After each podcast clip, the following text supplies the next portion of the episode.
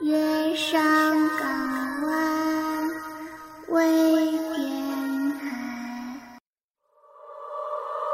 想要获取更多的资讯，可以关注电台公众微信号 FMYSGW，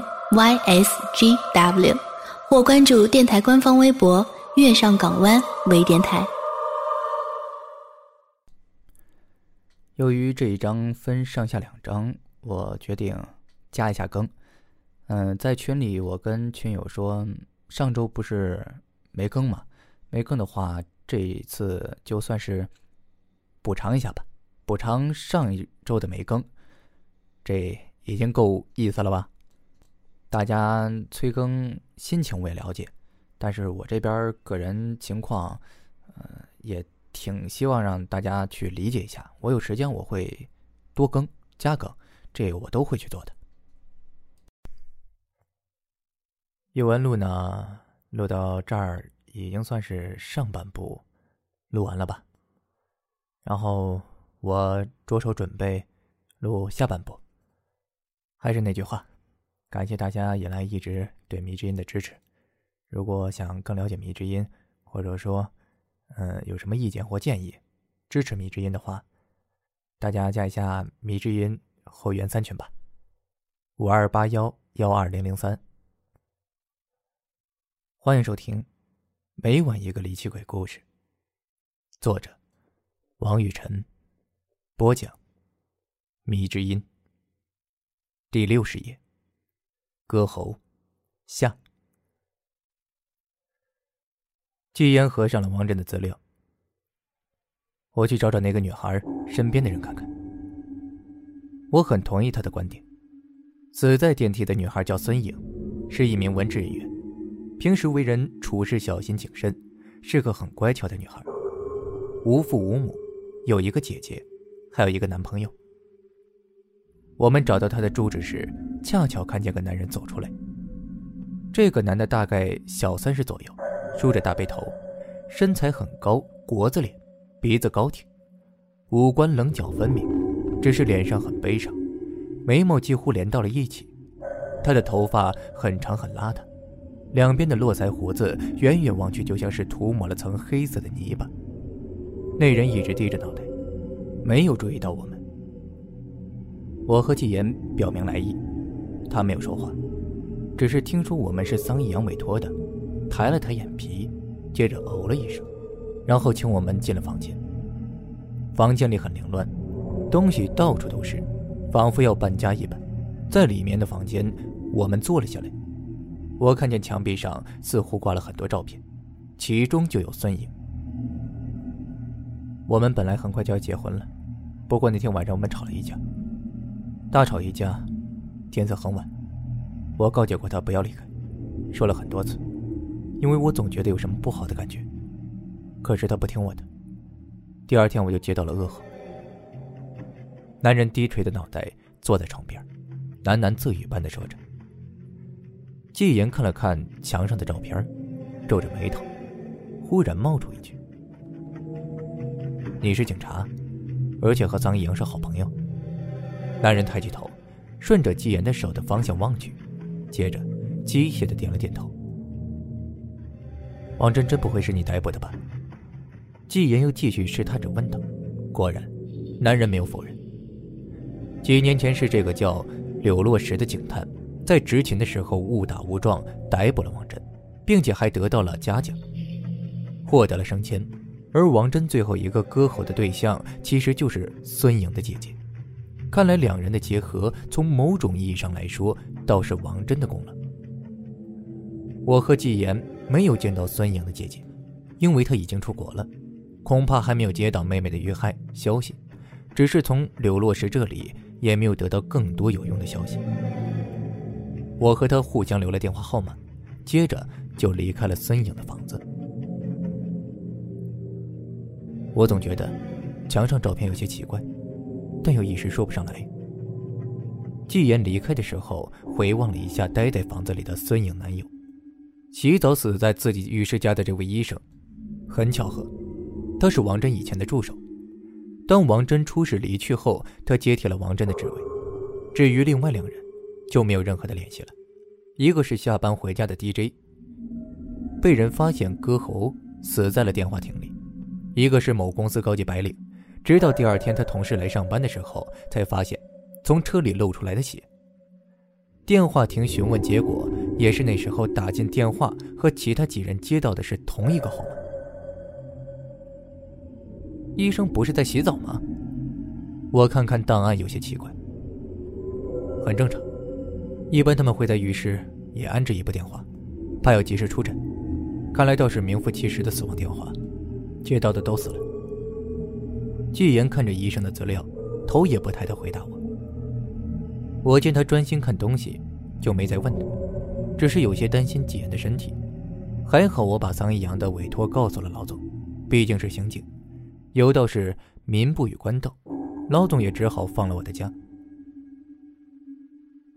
如果你是一位医生，一位医术高超、刀法精湛的医生，而且又没有什么其他的事情影响你做手术的心情，这种情况下，如果你犯错了，你想会是什么原因？基言经常把自己带入到人物，或者干脆把我带进去。不知道，或许手突然抽筋了吧？我半开玩笑的回答，可是纪言却非常认真的望着我。你知道吗？那个死在浴室里的医生。以前就是为王真准备日常用品和手术衣服以及手套的，那又怎么样？我不解。有一种外伤用的麻醉药，如果涂抹在手套内侧，你想下，如果手指触摸到，在进行手术的时候，当然反应会迟钝很多。季言说到这里停顿了下，指着资料上那位遇害的医生，不巧。这个家伙好像手里就有，这种麻醉剂叫表面麻醉剂。这个本来是为了帮助儿童而发明的，结果也用于小型手术，如扁桃体的切割。一般当需要对扁桃体切割手术的时候，医生会把麻醉剂喷洒在喉咙里。世界上有一种能渗透到完全皮肤的浅表麻醉剂，而那就是由英国阿利斯康公司推出并进入中国市场的这种麻醉剂。可以成功的将高水含量和高浓度局部麻醉碱性基因给结合起来，克服了其他麻醉剂不能渗透皮肤的缺点，可以在皮肤上保留四至五个小时的止痛效果。用这种麻醉剂大量稀释后，加入零点五毫升的利多卡因，只要在手套内部涂抹薄薄的一层，就足够可以使王真灵巧的手指失去平时的灵敏了。你怎么连这个都知道？我听他说了这么多，觉得有些奇怪。不要忘记了，我是医学院毕业的。他笑了一下，露出一排整齐的牙齿。果然，进一步调查，我们知道，这个死去的医生的确和王真积怨颇深。看来四个死者里有两个居然多少和王真有联系。可是，一个躺在床上几乎是半个死人的王真，是如何杀人的？我问季。难道可以灵魂状态去割喉？季言笑着摇头，回答说：“这基本是不可能的。王真没死，即便死了，他也是无法对人做出物理攻击的。另外，那个手机也找不到了，像桑以阳说的一样，在王真入狱的时候就不见了，至今也找不到。资料上写着‘丢失’二字，将近半天跑下来，却没有得到太多的消息，我有些许的气馁。”中途还接到桑以阳的一个貌似关心的电话，不过纪言似乎在医院待久了，精力充沛的很，丝毫看不出一点疲惫和厌烦。如果王真要报复，杀死逮捕自己刑警的女朋友和害自己失去工作的同事，似乎说得通。可是，一个死在车里的公司白领和那个迪厅下班的 DJ，和他并没有任何联系，似乎这就有些不明白了。桑一阳给我们资料可以说的比较详细，可是其实也没太大作用。警察甚至怀疑过王震的家人，但那次电梯里录像却又让他们觉得非常的不解，因为那的确无法被认可是人为所做到的。我和季言决定先回王真所在的医院，去看看那个躺在床上半死不活的人。季言则去病房翻了翻王震的病历。我看了看王真已经猥琐如同鸡爪的一样的手，忽然感叹了一下，曾经是一双治病救人的手，却变成现在这样。没过多久，纪言便回来了。你知道王真是怎么自杀的吗？纪言一边看着王真，一边对我说。我摇了摇头，似乎资料上并没有写到。刚才我打电话给桑一阳，在王真入狱前拘留所的时候，除了他的亲戚朋友，还有一个人探望过他。这个人就是柳落石，那个逮捕过他的人。两人似乎交谈过，而王真在回去后就用毛巾想勒死自己。我大惑不解，除了上吊，怎么可能勒死自己呢？拘留所里没有可以提供上吊的地方，也没有任何的铁质锋利道具。王真开始就表现过自杀的迹象，所以只要他单独一个人的时候，连嘴巴里都放上牙套，根本合不上，就是为了避免他咬舌自杀。不过王真的确很厉害，居然用带来的几条毛巾系在一起，绑在两边的铁栏杆上，再把脖子套进去，然后身体开始旋转，毛巾如同拧螺丝一样。把脖子勒得慢慢就紧了。你也知道，自己勒死自己是不可能的，因为失去意识后手会自然松开。不过，铁栏杆不会，而且那毛巾是湿的，所以，即便后来王真被勒得昏迷，可是脖子上的结却依然很紧。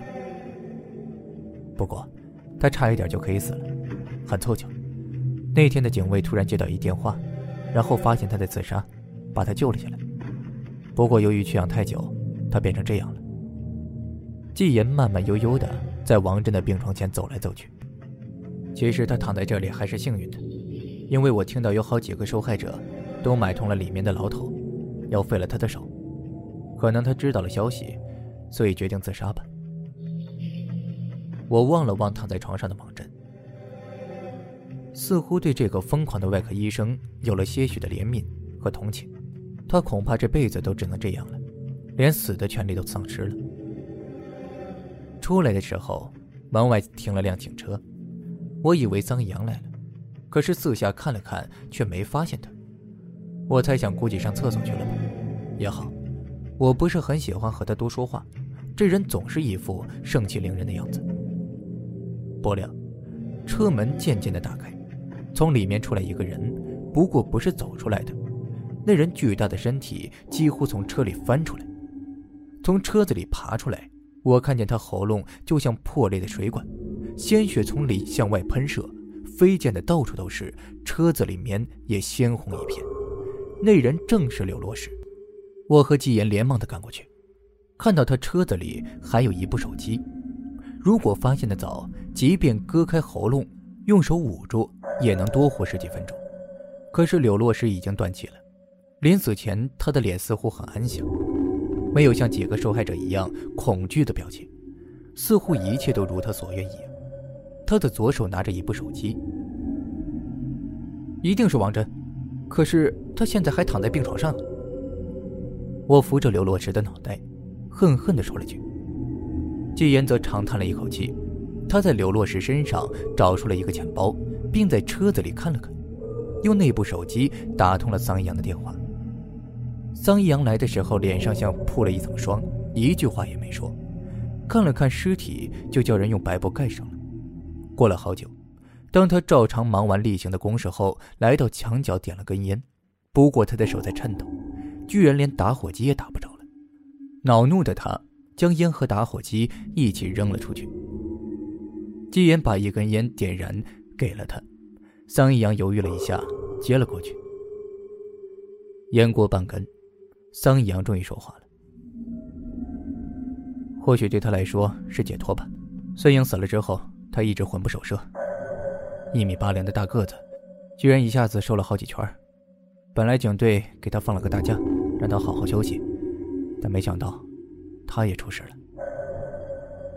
哦，这么说，他很爱孙颖了。纪言突然呛了桑一阳一句，桑一阳奇怪的问了纪言，肯定的点了点头。柳露是手机里接到最后一个人电话，和其他几个人是一样的，都是王真以前用过的那个号码。我原以为你可以帮我破了这个案子，但没想到，你也只是如此罢了，一样有人死。桑义阳抽完烟，先前的神情又恢复了过来。纪言却也不恼，只是向桑义阳要过刘洛石临死前握着的电话，开始拨打起来，并且往车子走去。不久，他从车子里又拿出一个手机，式样不是很新，似乎是几年前的款式。这是待在车上的。季言把手机扔给桑一阳，后者狐疑的翻看手机，接着拿起自己手机，按照那个号码拨打了过去。果然，手机响了，桑一阳的脸色也变了，很复杂，如同一个迷路者站在了十字路口。我在刘洛石家里看见照片，没有两个人在一起的，只有单独的。似乎所有的合照都不见了。当时我觉得有些不妥，不过也没多想，可能这并不算什么。不过，作为未婚妻，连他钱包里的照片都是这样，似乎有些说不过去了。季言将刘洛石的钱包打开，里面有孙颖和他的合照，不过那照片是撕开后又重新粘上的。今天并不冷，也没有下雨。可是他却把车子车窗全部关得死死的，在车子里用王真手机拨打了自己电话，因为他知道，想要被割喉，需要的不仅仅是那个电话，最重要的是封闭的空间。电话亭里的 DJ，车子里的白领，浴室里的医生，和死在电梯里的孙颖，和空间有关。如果我没猜错的话，应该是空气了。我不知道王真到底做了什么。似乎接听者在封闭的空间里接到手机电话，旁边的空气就会被剧烈的压缩，而且是从外部缓缓割开喉咙。奇怪的是，被害者直接完全割开后才有所感觉。纪言把手机放在自己耳边，接着右手做了一个划开脖子的动作。桑一阳没有说话。至于动机，那个车子死去的白领，你们不是调查了吗？其实他最近正在和孙颖所在公司谈生意，我想柳落石应该产生了不该有的猜测和误解，两人之间所以吵架，恐怕也是因为此。大概柳落石是实在忍受不了内心的自责，也选择了这样结束自己。当年他逮捕的王真的时候，曾经去探视过王真，这个疯狂的医生可能把这种杀人的方法和手机告诉了他，不过，可能当时柳洛石并没有在意。一直到今天，他打算杀死那个白领的时候，他尝试用了一下，在街边的电话亭打了一个电话，自己则躲在旁边观看。结果，倒霉的下班 DJ 成了第一个受害者。至于那个医生，可能是王真交代过柳洛石，顺便帮自己报复了吧。这个医生生活很规律，柳洛石可以选择在他洗澡的时候打电话给他。对于警察来说，要到他浴室的电话也不是难事。而孙颖，恐怕那天晚上柳洛石跟着他出门了，在确定他进了电梯后，拨了电话。纪言终于说完了，我也想起电梯里原来女孩说的不是疯，而是疯子，原来是死去的他害怕别人也这样悲惨的死去。桑一阳没有说话，不过纪言却忽然皱了皱眉头，仿佛想起了什么一样，快步走进了医院。我和桑一阳则跟在他后面。病床的王真居然坐了起来，旁边围了很多的护士。真是奇迹，他居然醒过来了。一位医生扶了扶眼睛，感叹道：“场面很混乱，桑一阳也忙乱了起来。”季言和我走出了病房。一周后，我几乎忘记了此事，不过季言却拖着我再次来医院探视王真。他恢复速度之快，令我咂舌，居然已经可以扶着拐杖。下地走动了，虽然还是非常的瘦弱。王真已经获得了保外就医的条件，这的确也无可厚非。至于季言向桑阳解释的那些，即使他相信了，也没有任何的证据。所有罪名都放在了柳罗石身上了。互相告知了身份后，王真坐了下来，虽然还有些喘气，不过脸色好多了。我可以告诉你们想知道的。因为所有事情结束了，我会重新开始我的生活。其实，当我知道自己无法再做手术的时候，更多的是高兴，因为我早就厌倦了每天拿着手术刀小心翼翼地划开别人的喉管，避开那些重要的血管和气管，来割出恶心的息肉和肿瘤。每次我拿手术刀的时候，我都有种冲动，一种想一刀割下去的冲动。规矩是很奇妙的东西，有的人可以遵守一辈子，也不觉得；有的人却一天也忍受不了。我就是厌倦了重复的工作。终于，我想出了个游戏，一个我从来未玩过的游戏。这个游戏足够让我享受一下以前从没有过的刺激感。那些高贵的身份、优厚的生活、待遇孝顺的子女和显赫的地位，我都不想要了。接下来，当然是我故意发生了几次手术失误。我的助理顺理成章地接替了我的位置，而我也开始装疯卖傻，整天郁郁寡欢。然后我开始选择受害者，没有特别的要求，只是看上去顺眼罢了。我小心的电晕他们，接着割开他们的喉咙。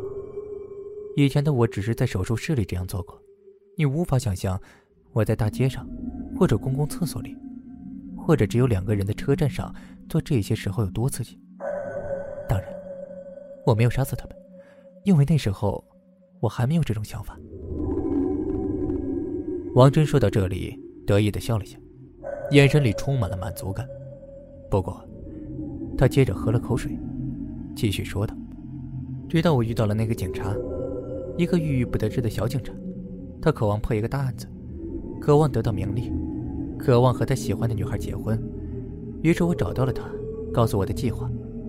起初他打算直接把我捆到警局，不过，我很了解他。”他更希望和那个叫孙颖的女孩子结婚，于是我们导演了一出好戏，让这个警察救下孙颖的姐姐，两个人自然顺理成章的走到了一起。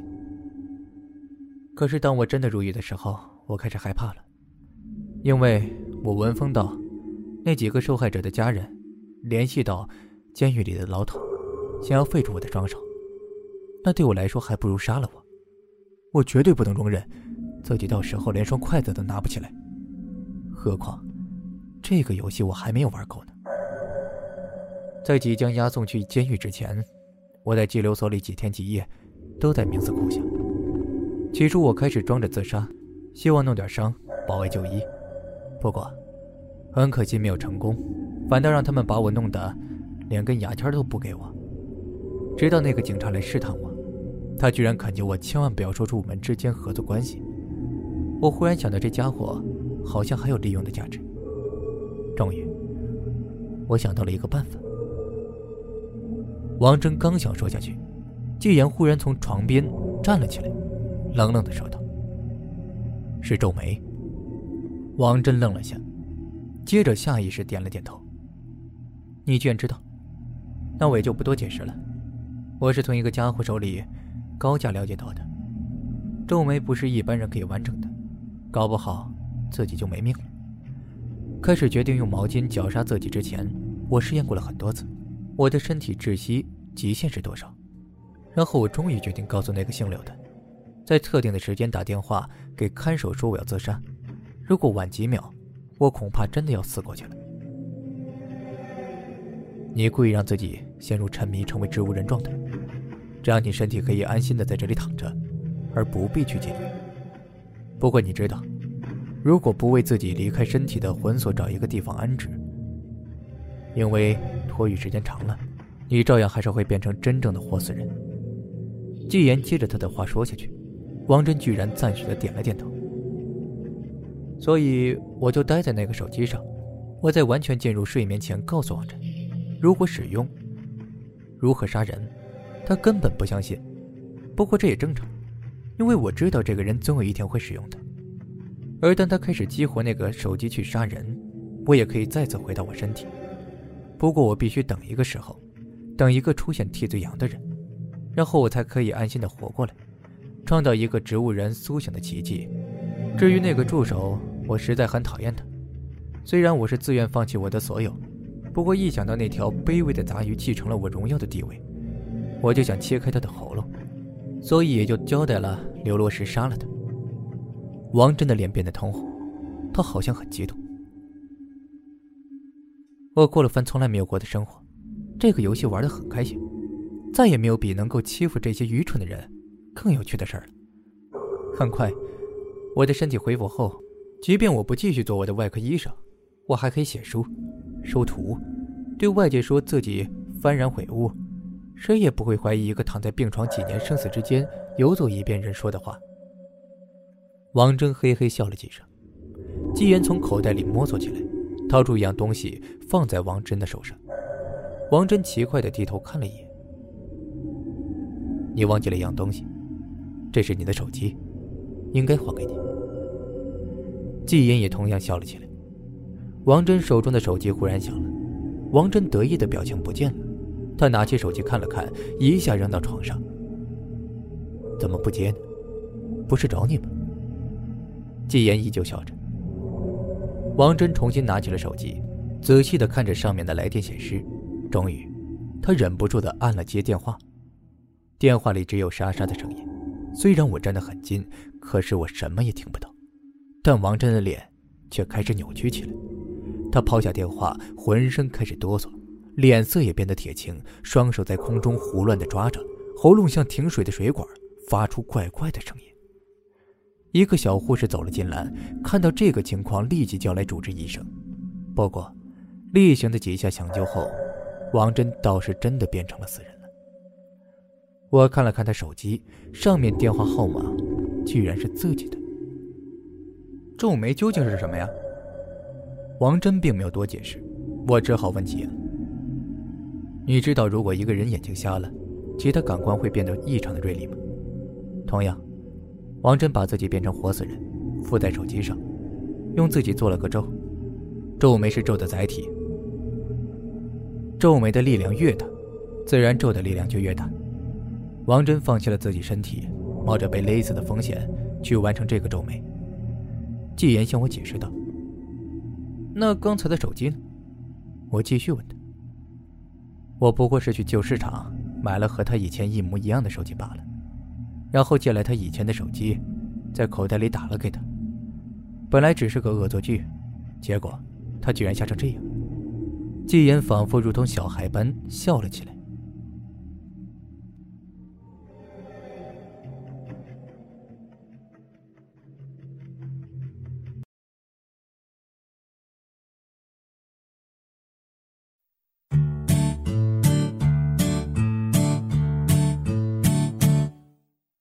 节目结束了，我还有话告诉小耳朵们：购买主播设备及赞助月上港湾微电台，请前往淘宝店铺搜索。月上港湾音频设备，应聘电台工作人员请注意，我们是非盈利性质网络电台，所有人员是无任何薪资的。